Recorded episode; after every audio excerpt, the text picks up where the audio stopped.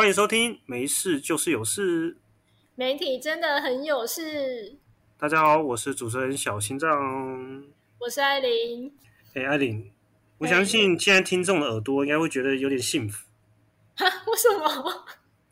因为有大家有应该会觉得我们今天的声音比较清楚，然后比较没有那么多杂音，然后听起来也比较有感觉，对不对？对，我跟你说，我之前就是我们都是，哎，我们可以直接说我们怎么录吗？超廉价录法。我们就是开赖的语音，然后再用个荧幕录一录屏程式，对，只录声音的方式来做。我觉得好好笑，我们以前真的是用一个很就是成本低的一个方式在录音。嗯，然后我们现在好像艾琳有找到一个还不错的软体。应该是不错啊，我还不知道我实际捡起来怎样。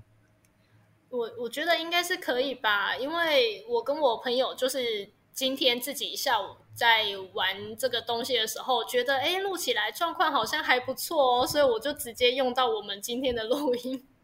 嗯，好，那我们就希望我们的设备升级之后，哎，大家可以更捧场的持续的追踪，然后以及听我们在。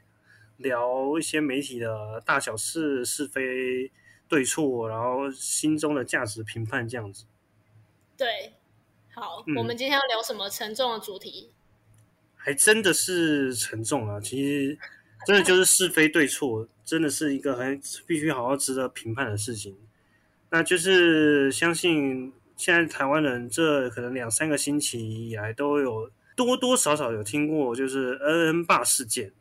那 N N 霸事件是什么呢？其实它就是我们这自从疫情大爆发之后，他是全台湾第一个确诊走了的孩子，叫 N N 两岁儿男童 N 那个 N N，然后他爸爸呢在 N N 走了一个月之后呢，他还想要找到那个为什么 N N 会这样子离开，他想要去厘清那个中间有没有发生了什么样的问题啊。然后他就去找那个卫福部，然后又去找新北市政府，因为他是新北市的居民。然后呢，希望他们可以提供那个他老婆在恩恩出身体出状况的时候报案的电话。然后不论是老婆报案的电话，或是如果有一些互相单位之间的联系呢，他也希望可以拿到。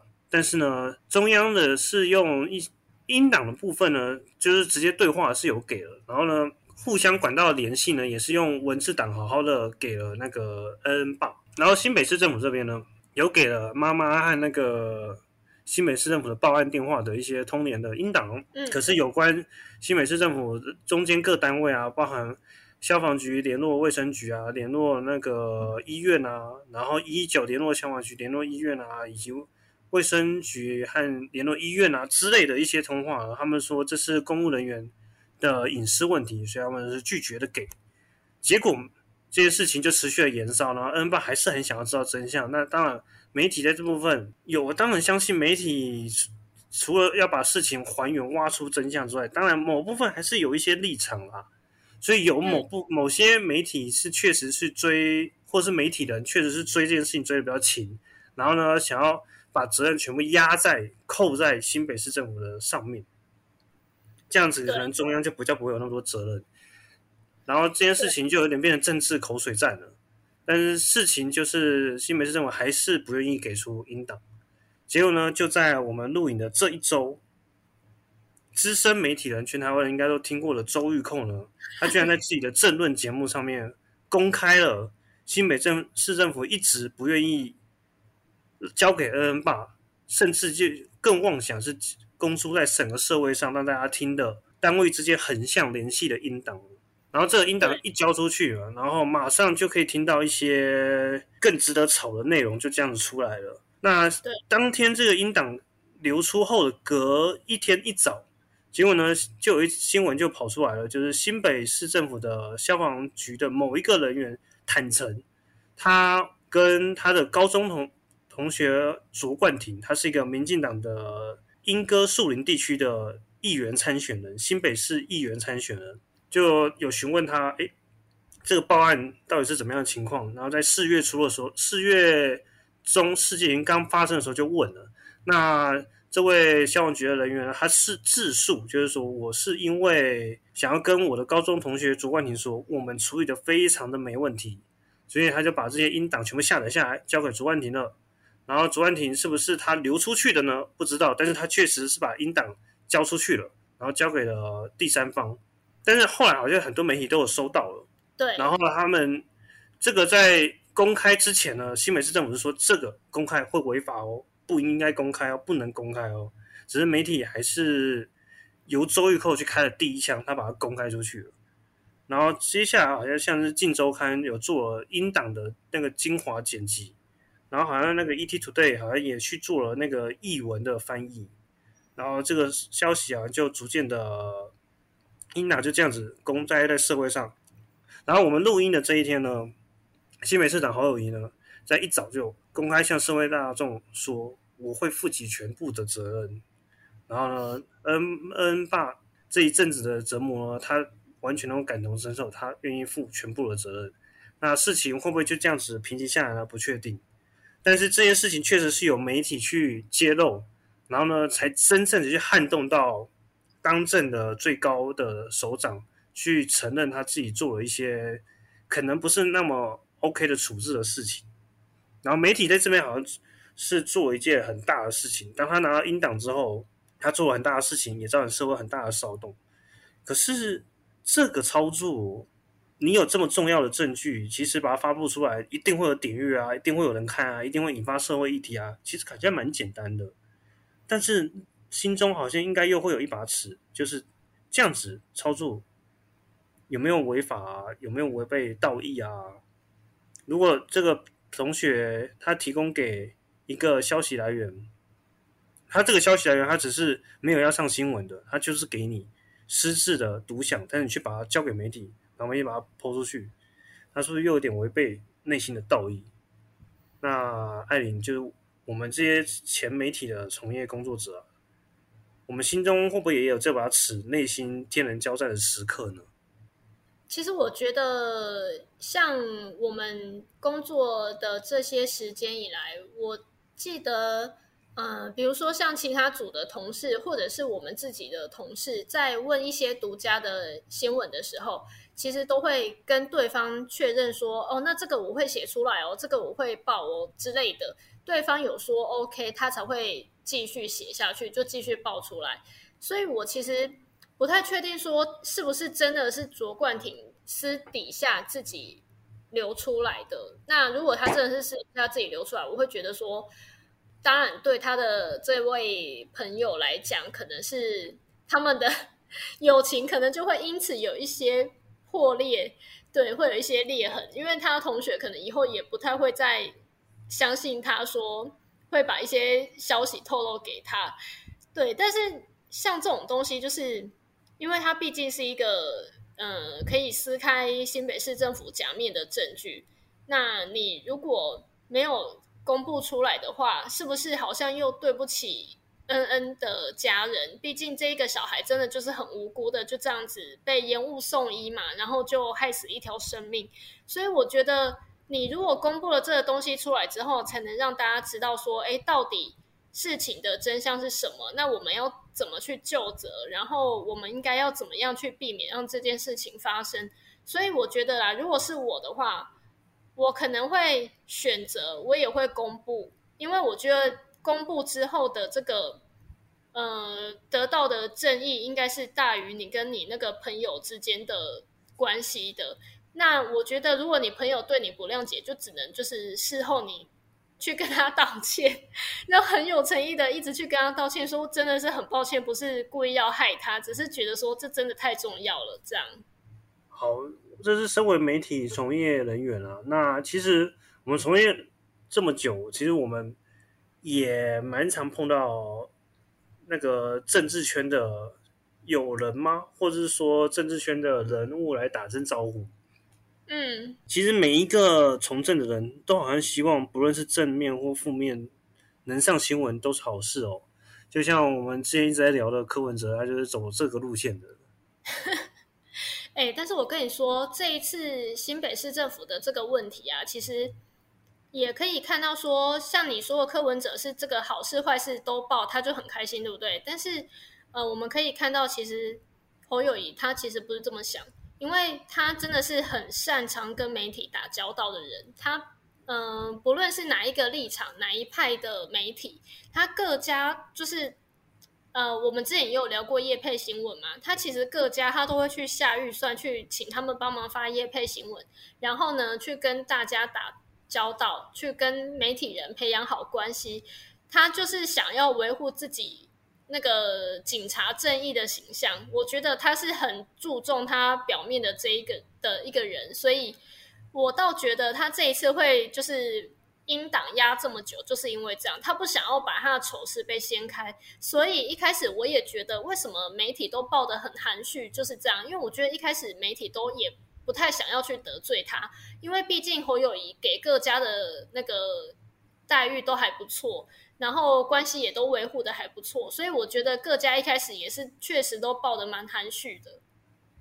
嗯，因为如果按照那个消防局的人员。自述自己自首，是说四月中他就给他的高中同学卓冠廷了。那卓冠廷这个他如果在从政，他又要参选，他一定要选上嘛，那一定要声量，这个又是很好打的议题。他或许多少都已经透露给媒体了。他因为后来昨天你好像真的有在新闻上澄清说，这是周玉蔻的音档，应该不是我给。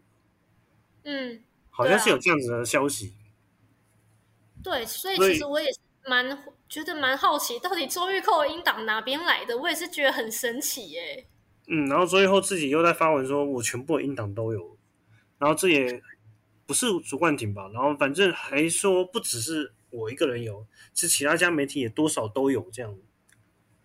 所以我觉得今天其实应该不只是那一位消防局的员工把这个音档流出来。我觉得，因为今天。消防局的员工，我们其实有听过那个录音档，都知道说他们基层的勤务中心的人员都很尽力的在接电话，然后帮忙联系。可是今天却要被安排，就是被局长拖下水来安排一出就是演员训练班演戏给大众看。所以我觉得这些消防局的人员其实应该自己都不想要背这黑锅。我也觉得说应该流出去的不只是一个，应该默默的有很多个员工都自己把那个录音档交出去。嗯，可能是分享给他的亲朋好友，说自己是没有在做亏心事，没有在做违背良心的事情嘛。我在想，那其实讲到了新美是消防局呢小心脏，我就想到了，就我以前大学的同系，然后同社团的学妹，她目前的的工作好像就是在消防局里面。但就是当我知道，哎，现在这个消防局出现了责任，那时候我的念头是说，哈。我如果去跟我那个学妹去问一下，就是当做朋友聊一聊，如果问到什么，会不会很劲爆的话题呢？我应该公开吗？还是我不应该公开呢？对，但是呢，我是没有这个烦恼，因为我现在已经离开媒体了。但是如果那时候我还是媒体人，我应该怎么办呢？哎，因为我不做骗人的事情，就我不做违背那个承诺的事情。当他如果说我不希望公开，我不不能，你不能公开，那我绝对不会去公开。嗯，哦，那你跟我我是这样子的想法。嗯，因为我会觉得说，如果这个东西公开之后，确实可以还给那个恩爸他们家庭一个公道的话，我还是会公开。只是我可能就是会努力的想要说服我那个朋友，就我可能会尽全力的去说服他，让我公开这样。可是他如果说我这个只是为了取信于你而已，他并不是要你让去做帮助你在工作上怎样，或者让你去攻击政敌。如果那个朋友他知道他只是要取信于他这个主冠廷，他没有想到主冠廷会被拿去打击政敌，他一定也没想到这件事情。那当然，这时候也可以去讨论，就是其实恩恩爸上很多政论节目，好像。他一上了周一蔻节目之后，就也很引很大的骚动，就是说啊，这个恩恩爸背后一定有别的动机啦，要不然他怎么会去上周一蔻这个这么极端的抨击蓝军的这节目呢？一定是想要做了什么事情。其实一旦扯到政治，再单纯的动机都模糊化了。对，因为我记得我看到很多网友都留言去骂那个恩恩爸，说你摆明就是要学那个洪慈庸嘛，就是嗯假惺惺说要替自己的小孩讨公道，然后呢之后再出来选议员，或者是像那个王婉玉嘛，就是之后再出来从政这样子，然后现在就装模作样一下这样，那本身就也是个塔绿班什么之类的，我看到好多网友都这样在背后骂恩恩爸，然后我就想说。我就想说，天呐，到底有谁会拿自己的小孩子这样子去铺路？我真的不懂哎。如果大家都是嗯已经有小孩子的人的话，怎么会觉得就是王婉玉或者是像恩爸这种为人父母的，会想要利用自己的小孩 来从政啊？我觉得他们留这些眼的时候，我看到都觉得好没有同理心哦。可能中国真的有一些那个靠孩子赚钱很红的那种思维。他们可能就有那种思维吧，我觉得。好，然后呢，简单来说呢，就是我后来就在想说，我以前在媒新闻媒体从业的阶段呢，有没有碰到这种也是我认识的一些人，然后其实我知道我去做什么动作，我就可以拿到新闻了，很轻松的拿到新闻，然后呢发出去也会有很好的效果，但是我到底该不该做呢？其实有，就在我在从那个之前从业的过程中。也是我们上一集还是上上集的主角吧，就是我们的台湾 Amber 事件的男方，那就是我是一个蛮算是他的粉丝吧，写新闻上面也蛮多有在聊，有在互动，比较有建立交情的状态。那当他发生了那个 Amber 事件，在一月的那个 Amber 事件的时候，我其实是可以问他一些问题，然后他给我什么答案之后，我就可以把它写成新闻了。其实新闻确实有可以这样子操作。只是那时候，我确定他是我支持的人，我也不会想要这样子利用他，在达成工作上的目的这样。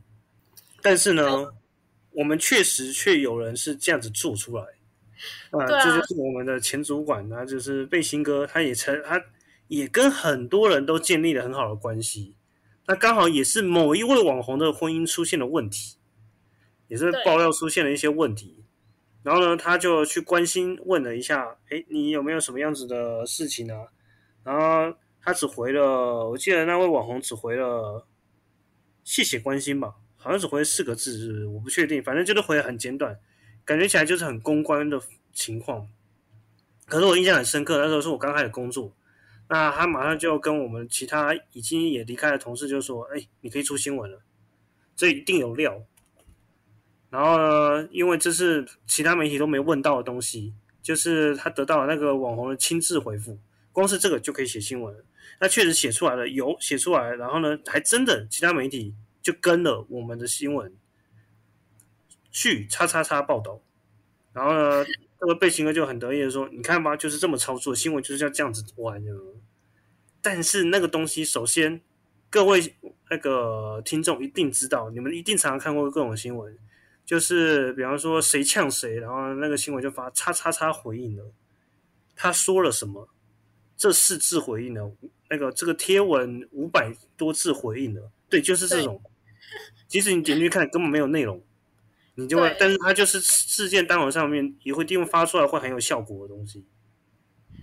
对，可是你知道吗？身为读者啊，如果是我点进去这种文章，我看到根本没内容、根本没有回应的东西，我就会很生气。我就想说，这真的是很没有良心，写这种文章来骗点阅率干嘛？嗯，而且重点是，我记得那件事情是那个新闻出来之后，这网红好像真的莫名其妙，就是他就没有要回应这件事情。结果新闻出来之后，他还真的是之后。几天好像被出现在公开场合之后，还被追问了，然后呢，就事情就有点难，比较难压下来了，然后就搞得我觉得他内心可能不知道心里怎么想的，只是会觉得莫名其妙吧。对啊，嗯，所以我觉得有时候，嗯，可能那些嗯自己比较也。自以为的媒体人啊，他们就会确实用这种手段在操作新闻，就会为了点阅率不择手段。他们就会觉得说啊，可是我没有，我就是照他写的话讲，我也是这样照着写而已啊，我也没有说什么帮他夸饰或多写什么，他自己就会这样觉得。但是问题是，对方可能就真的是完全没有要回应，然后就莫名其妙被拉进这一滩浑水里面。然后我就觉得说，像那个时候那一位网红，应该对我们家呃那个时候的前东家啦，我觉得可能就会觉得心里就有一些疑义，他可能之后就会不太想要授权给我们任何东西。或许啊，当然他最后还是有。那其实这些得到新闻的方式还蛮简单的，就有点类似骗了那个新闻来源，然后也骗了读者。对啊，就是没有良心的去做各种事情。那 艾琳，你是一个没有良心的人，还是你是一个有良心的人呢？我觉得你我们相处这么久了，你怎么会问我这个问题呢？那所以说，你应该也有因为曾经在工作过程中有一些违背你良心的事情，故意不去，然后想要去那个 argue 一下，然后有没有什么样子的回应呢？我跟你说，这就是不得不讲回之前，嗯，好像应该是去年吧，反正就是在香港那一阵子，那个反送中运动很很风起云涌的时候，然后呢。呃，港警就是很粗暴的镇压嘛，所以那一阵子大家都知道说提到港警就是很负面、很负面的一个词。然后呢，我还记得那时候我去跟一位那个在台湾那个徒步环岛的香港 YouTuber 去跟他要了他环岛的影片授权。结果呢，那时候我还记得我的文章，我通篇就是没有写到说他害怕港警或者是。呃，因为看了港警怎么样怎么样，导致他觉得港警什么很可怕之类，我全部都没有这样子写哦。然后我的标题也没有这样子下哦。结果你知道，我真的不知道为什么，我那一篇文章一出去的时候，然后我呃，因为我们的文章出去都要先给主管，也就是背心哥先审稿之后，他才会再把它上架出去。结果我那一篇文章就是到了背心哥的手上，就被他改标题了，就被他改成。嗯，因为什么反送中怕了港警什么什么之类的，然后我当下看到我就觉得很不妙，你知道吗？我就想说，天哪，他竟然用这个标题上架出去！我一看到我就想说，不对耶，那个就是这样子的话，是不是会有出现什么争议？然后果不其然，过了不久，那一位 YouTuber 就是看到这一篇新闻出去之后，他就来问我了，他就问我说：“哎。”可是我的影片里面都没有写到这些东西啊，那为什么要写这个标题？我没有写到反送中，也没有写港警怎么样啊？然后我就说，我就说我只能一直跟他道歉，我就说我抱歉，我也真的不知道为什么会标题被改成这样，我帮你去跟我的主管沟通一下。然后重点是那时候的背心哥，他就自己觉得说没有啊，就是要这样子写才会有点阅率，大家看到才会点进来啊。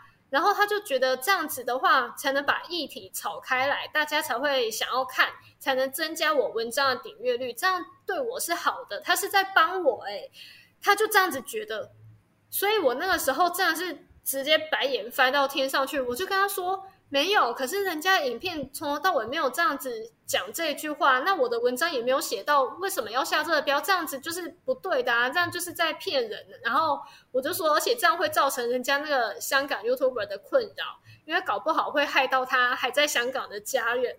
对，但是你知道吗？那一位背心哥就是整个完全不认为自己有错，他就只觉得说我这样子可以增加曝光，他就觉得这样子是对的。然后最后最后就是在我强烈的 argue 之下，背心哥才终于把标题就是修正为其他的，就是他把“钢琴”两个字拿掉。然后我现在也想不起来他到底改成什么了。只是你知道吗？他这一件事情哦，整个结束之后，我就是自己默默再去跟那个 YouTuber 道歉。然后后来那个背心哥就自己来跟我讲说。哎啊，那个人还有没有再来跟你乱？然后我心里就想说，你什么态度啊？你这什么偏差的观念？什么叫人家来乱？是你自己在乱呢？你怎么说人家是在乱？我那时候真的是完全受不了，你知道吗？我真的很想把我手上的笔、什么纸之类的都砸到他脸上。哦，这样子不好哦，就就这样子在学坏，你在学柯文哲把病例丢在那个公务员身上。不是，你不觉得很傻眼？因为我记得那时候你还坐在我旁边。